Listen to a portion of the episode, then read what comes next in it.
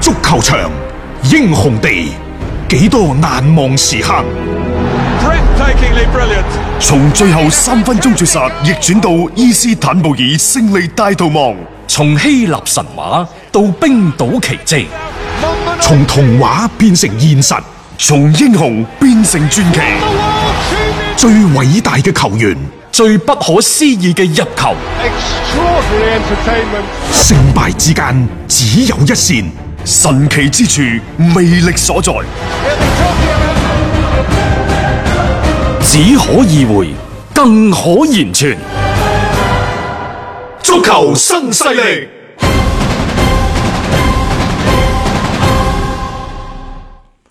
係啦，咁啊，翻到嚟下半 part 嘅足球新勢力節目時間段，再次提醒各位，廣東出台疫情防控應急執法指導意見，對瞞報疫情重點地區旅行史、居住史或者明知自己可能或者應當屬於新冠肺炎嘅疑似病人、確診病人、病原攜帶者或者上述三種人嘅密切接觸者，不報告、不就診嘅，依法追究責任；構成犯罪嘅，依法追究刑事責任。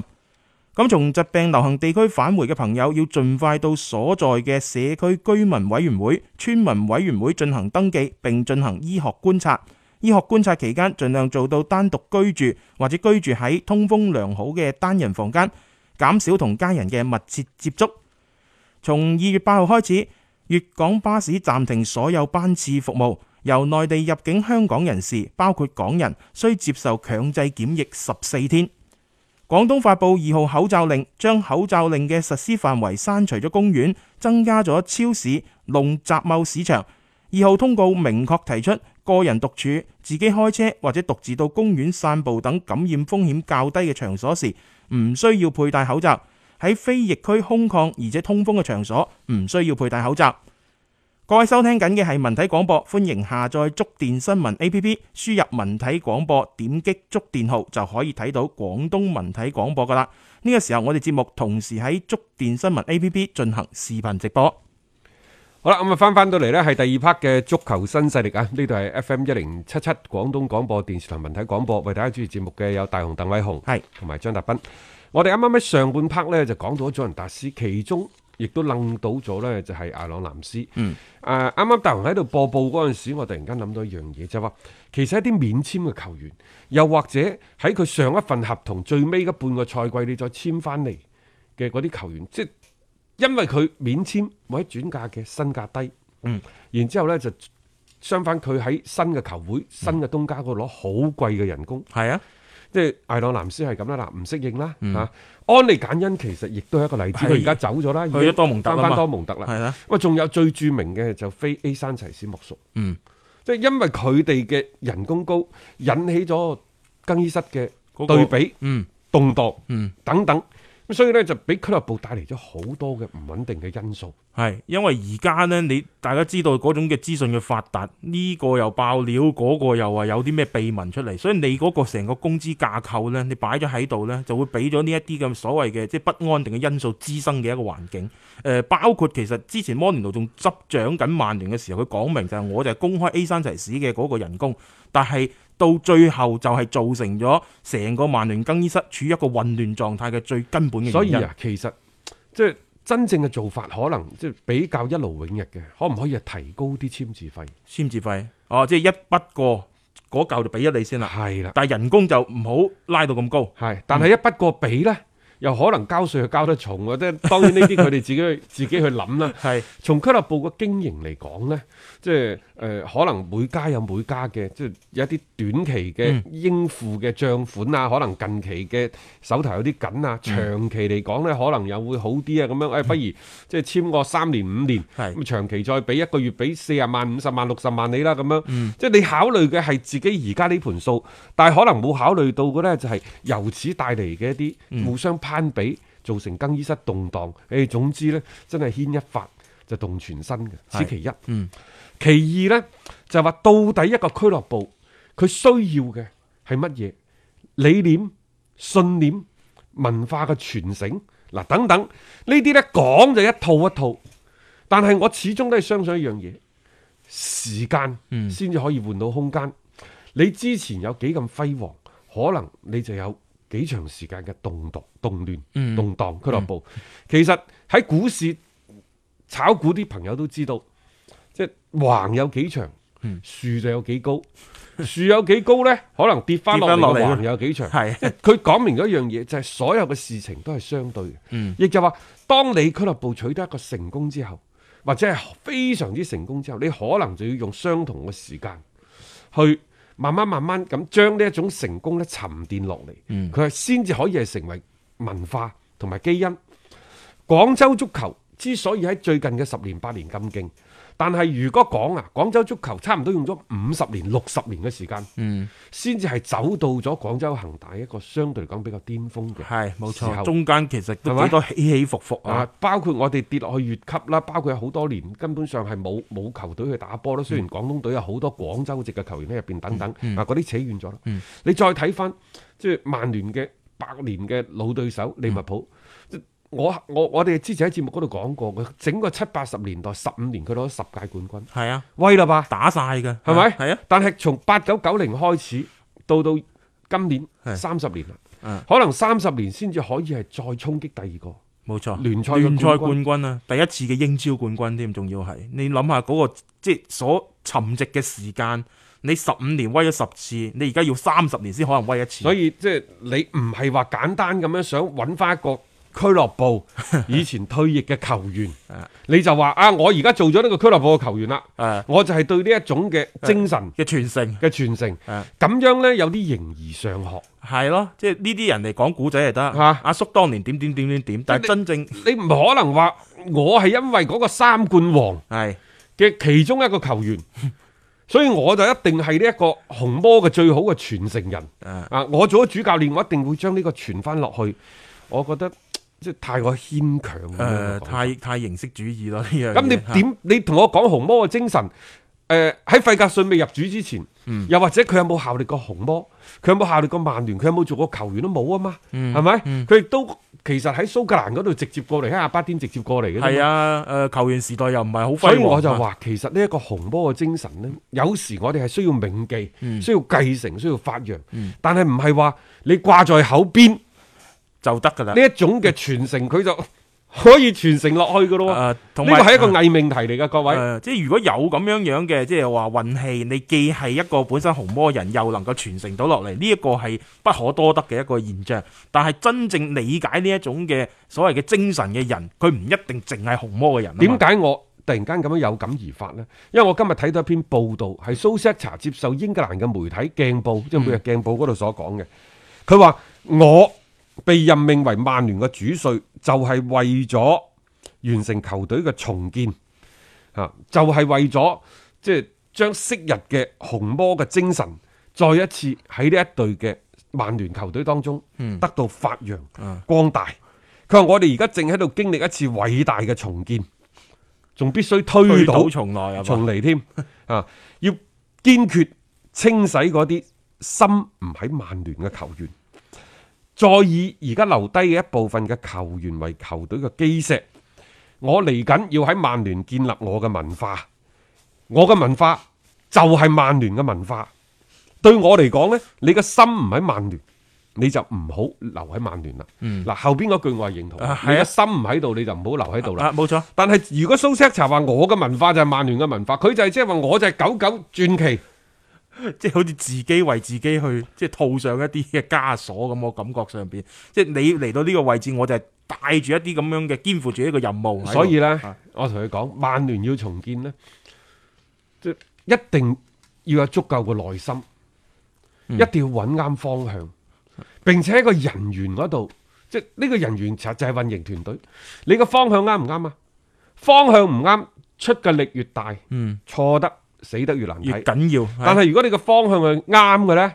你就要好睇嘅執行團隊。嗯佢是否高效咁去推進，嗯向呢一個目標邁進。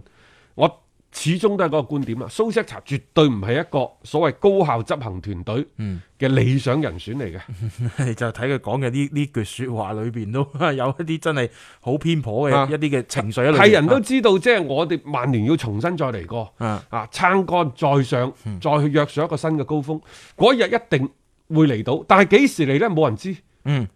冇人知㗎啊。你要一步一步咁行咯。如果你話單係靠呢一個青訓，我感覺而家曼聯有啲行咗一個死胡同嗰度，包括華特近期做嗰啲採訪，佢、啊都不斷咁表示，佢話即係我哋一定要重視青訓，要加強青訓嘅工作。並且佢話就呢個青訓而言呢，我哋已經做咗好大量嘅工作同埋投資，亦都好欣喜咁睇到咗工作係有所進展，以確保我哋有合適嘅球員、合適嘅基礎設施、合適嘅文化嚟維持長期嘅成功。即青訓唔係唔要得，嗯，但係我想問曼聯嘅嗰個王朝係係九二班，九二班只係打底打底嘅啫，係啊，係咪？真正嗯真真正正嗰班好打嗰班人，從堅尼開始，到後邊嘅史談，嗯然之後前邊嘅黑風雙殺，係舒米高，係咯，我請問有邊個係九二班嘅？冇你九二班邊個攞得出手？除碧咸、啊傑斯傑斯、啊，史高斯、加利利維利啊，加里利維利兄弟。係咯。冇啦，但係呢啲有邊個係即係中間嗰條骨嘅？系，同埋當時嘅成功就係一班好打嘅人聚集埋嚟，我再賦予每個位置上面有優質嘅我哋自己诶培養嘅球員，咁啊樣係相得益彰噶嘛我。我睇法呢就係啱啱我哋所講嘅嗰條即係嗯，嗰嗰個咩黑風雙殺啊嚇咩堅尼啊等等嗰條嗰班骨係，包括呢就簡東拿，嗯即係佢哋嗰種唔服輸嘅精神，佢哋嗰種張揚嘅對勝利嘅渴求。係佢哋嗰種越到比賽後段，即係越將對手咧撳喺個場度，一定要將對手咧就打到趴低。呢一種精神，佢喺一場一場嘅賽事當中，佢不斷咁累積起身。嗯如果你話費格遜，佢可以喺八六八七嗰陣時。佢話：嘿，我哋就係要做做到咁樣嘅一隊球隊，嗯嗰啲係吹水嚟嘅啫。係所有嘅風格嘅錘煉，總係喺一場有一場嘅勝利，一場有一場嘅經典嘅蕩氣迴腸嘅大戰當中，佢先至可以係錘煉，然之後將佢再提煉出嚟，先至係成為一種精神。而呢一種精神可以話只係一代人嘅精神。我哋要去繼承，我哋要去發揚，但唔係話我嚟自嗰隊波，我嚟自嗰陣時嗰、個精神就肯定會傳落嚟。係啱啦，冇錯。即係而家我哋成日講曼聯精神，曼聯精神。但係如果試想喺回溯到去十零廿年前嗰種情況係出現喺另一隊球隊身上，可能佢就變咗某某隊嘅精神噶咯。其實呢一種我覺得即係曼聯唔需要將佢下下咁套咗喺自己嘅身上邊。你所有嘅你個嗰個步驟，你重建嘅呢一個嘅過程，你需要更加腳踏實地，沉個心落嚟，一步一步咁去鑄就嘅，唔係話一下子就可以話真係翻到嗰陣時輝煌嘅位置大雄，我大膽啲講句啊！啊！而家曼聯嘅重建啊，其實仲要經歷一段非常之漫長嘅時間，係可能唔止一代人，甚至乎係兩代、三代人。唔出奇。我所講嘅兩代、三代呢，唔係十幾廿年為一代嗰啲，可能係三到五年一啊批。一批一脱咯，一脫系 啊，咁然之後呢，就教練，甚至乎俱樂部管理層都要換。嗯嗱，而家經而家嘅管理層呢一方面好重視青訓係啱嘅，嗯但係如果你係想靠青訓翻身，我認為呢嗰個目標仲係太過啊，淺窄。淺窄啲，冇係啊錯，，你如果靠呢一個青訓翻身嘅，你不如去做亞積士，嗯？你不如去做 PSV，係咪 嗰啲就真係做清訓噶啦，啊嗯我哋係做青訓嘅，人哋嗰個基因就係咁噶嘛。然之後你話你倚靠拉舒福特啊喺東窗轉會嗰陣時揾阿 B 費翻嚟嗰啲，嗯你覺得係即係朝住一個目標重建目標邁進呢？我認為呢啲都係廢嘅。到而家為止都揾唔到一條主心骨，嗯都唔知揾到一個陣中嘅大佬係邊個。冇啊，暫時曼聯係冇嗰種嘅即係話愈強愈強、永不服輸嘅嗯嗰種嘅硬朗嘅嗰種嘅超強嘅氣勢霸氣，我想請問而家喺呢隊曼聯當中有邊個可以嗯拎得出嚟？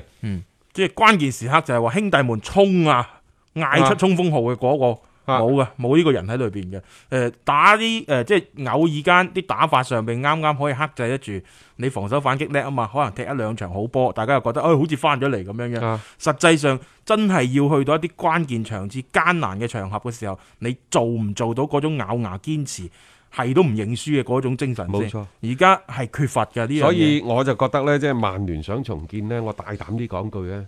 即係第一個真係蘇斯克查唔該借尾先啦。係誒啊唔係有咩要講，其慢慢再嚟。佢嘅文化唔代表曼 聯文化。啊，即係如果曼聯你話係咪要重建呢？我諗第一點，你是否揾一個即係好有能力嘅教練翻嚟？嗯啊，甚至乎即係你係咪要揾咩艾力尼啊嗰啲翻到嚟？即係你俾我哋睇到一啲光亮先。其次喺必要時呢，即係活華特呢個團隊要走，系即系就算佢做得幾出色啊喺係商冇業嗰錯邊啦，但係你有啊啲時候你要然壯士之後斷臂嘅呢，即係整個嘅球探系統你要重新將佢錘煉翻出嚟，就即唔係話青訓唔重要啊，各位，嗯青訓好重要，但係青訓重要得嚟之後，你如何喺呢一個青訓呢一班球員嗰度錦上添花？嗯你如何揾到啲球員翻嚟即插即用，招之能來，來之能戰，嗯戰之能勝嘅呢？嗯你有冇？講句唔好聽，你有冇多蒙特？咁樣嘅 能力先。你唔好以為多蒙特嗰啲買親嘅都係咁勁啊，個個嚟親都話好用，夏蘭特、嗯啊，點解又好用？新組點解當初喺曼城過嚟嗰陣時係咁好用？等等，嗯各位，其實多蒙特嘅轉會，一個 C.O. 一個體育總監，佢兩個話事嘅，係係咪？冇錯發揮其實只係喺最尾呢，嗯先至係加入到嚟。俾啲意見，俾啲意見，又或就就又或者呢個人到底啱唔啱我體系，嗯係嗯好唔好打啊？我買唔買？即係法夫爾喺最後會發揮一定嘅作用，但係並唔係話，哎誒法夫爾我同你熟啊，嗯係嗯啊不如我哋試試咁搞啦。即係話佢喺呢一個介入球隊嘅轉會嘅最後一環嗰度去把關，嗯即係專業嘅事情交俾專業嘅人去做。喂，人哋嗰度有幾多個人？係啊，即係就做呢一樣嘢，即係為咗呢一個所謂嘅你話青訓又好，或者係啲球員嘅挖掘嘅工作又好啦，人哋成個個團隊係幾咁嘅高效，點樣樣嘅分工嘅明確。啊，並唔係話真係撞手神咁樣咧，就係話啊，我即係揾到一個咁嘅球員，然後又真係可以踢出佢身價，一個又一個咁樣成功嘅你案諗例下，既係有誒夏蘭特。嗯，又有新組啲年輕球員。嗯，喂，仲有呢，就係、舊年嗰個打得好勁嗰西班牙嗰個啊，哦，拍工艾格沙拍工係係即係三十歲啦嗯，點解仲可以打得咁好？冇錯亦就話人哋揀啲老將啱打嘅又打得好，嗯揀啲年輕球員又揀得好。呢度呢係需要一個長期嘅跟蹤同埋分析，以及呢真係要喺呢個轉會圈呢度呢摸爬滾打。仲有呢，就係、同事之間嘅拍檔，各司其責，各負其職。喂，多蒙特嘅轉會有幾多人啊？佢哋負責轉會市場嗰度，二十個人係啊，就專門就做呢樣嘢嘅。專門去做呢樣嘢。係啊，咁當中可能會細分到每個人負責唔同嘅區域啊，唔同嘅一啲嘅即係層次、唔同年齡段嘅球員嘅一個分析搜索都唔出奇嘅。我就話呢，其實即係重建與否都好啦，即係呃點樣行都好。其實所謂上善若水，你先將自己嘅姿態擺低，嗯，唔好呢，硬係昂住嗰個高昂的頭，可唔可以呢？耷低頭嚟聽下各方面嘅意見，嗯，對自己嘅一啲嘅體系調整，需要推推倒重嚟嘅，唔係呢班球員。嗯，可能係你嘅體制，可能係你嘅體系。譬如話，會華特嘅轉會權係咪太大？譬如話，係咪應該體育總監？點解到而家都未仲有冇呢體個育人總監？因為有體育總監就意味住佢要做嘢，意味住會華特嘅權限嘅減少。嗯，咁可唔可以即係話，既然多蒙特嗰度咁成功，點解我唔可以拿來主義，再結合翻我自己嘅情況，稍作調整，嗯即刻就用？其實呢單嘢唔單止係啱曼聯，仲啱好多俱樂部。係即係話咁樣嘅方式，而家睇嚟係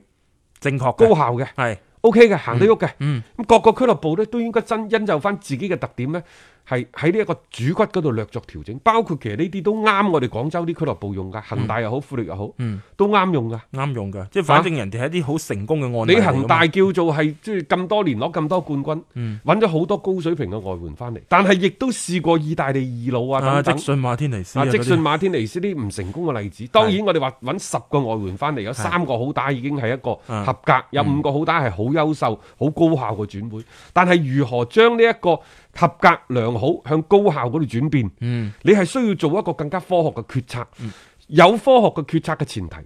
係需要科學嘅決策嘅程序。嚇、即係你要按住呢一種嘅流程去做，你啊就會去到一個比較好嘅所一以個效果啦。我就話拿來主義，拿來主義，佢拿來得嚟呢，一定要同本土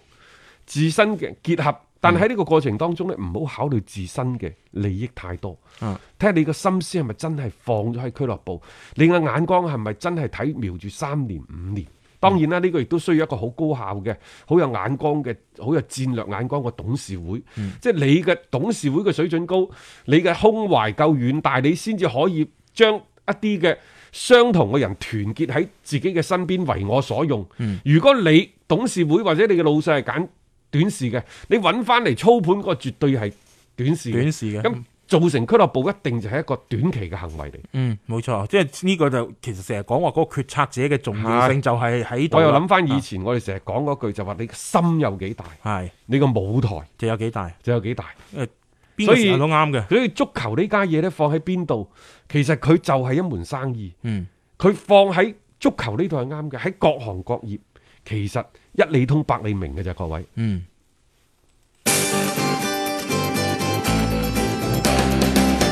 足球新勢力，味道好到極。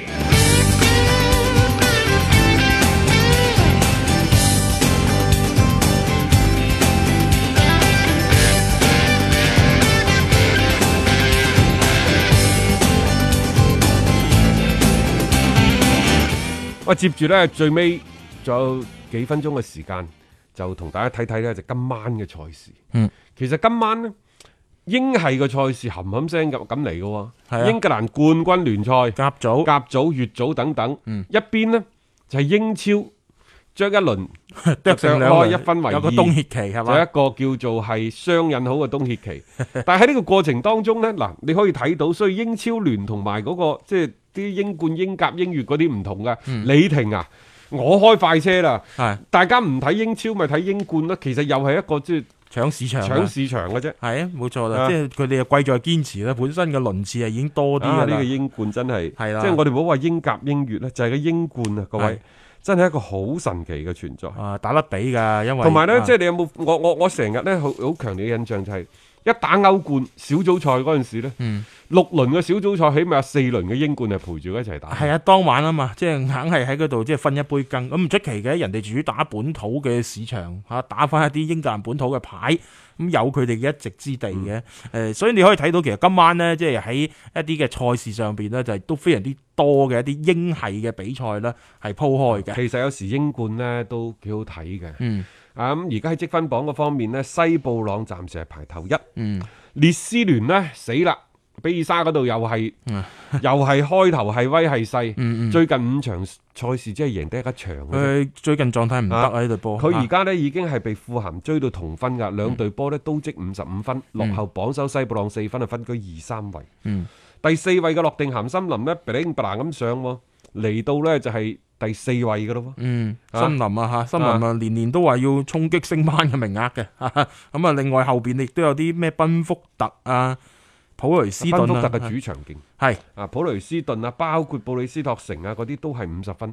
英冠呢係頭兩名嘅直接升班，嗯三到六名嘅打附加賽，係真係打崩頭啊！冇錯啊我覺得呢隊咁嘅列斯聯啊，分分鐘又掟咗去俾人佢打佢附成日加賽。高開低走嘅然啦，之後呢，又係好悲催咁喺呢個資格賽當中呢，又被淘汰出局嘅唔出啫。奇嚇，咁今晚呢，就英格蘭冠軍聯賽嗰方面呢，大家亦都可以留意啦，就係、呃包括賓福特啦，佢哋會係對住列斯聯嘅列斯聯呢場算呢一係比較場近叫做磅係嘅啦，準前列嘅，誒唔、嗯可以話榜首大戰，得都叫做係好近磅嘅賽事嚟嘅嚇。嗯咁另外呢，就貝力般流浪呢，就會係打侯城啊，誒班士利打伯明翰啊，諾定咸森林呢，會係對住呢而家喺即係降級區徘徊嘅查爾頓啊等等呢啲嗯咁嘅對碰嘅。睇下大雄呢，就今晚嘅英冠呢度呢，有啲咩自己一啲睇法先其實啊。英冠呢邊廂呢，我覺得白明漢啊，呢隊波其實佢哋嘅成個進攻嘅火力點都比較係多嘅。大家唔好攞翻以前喺英超時候嘅嗰種概念去諗呢隊波。誒、呃而且佢對住嘅呢隊班士利呢，我覺得佢哋嘅狀況係比較曳。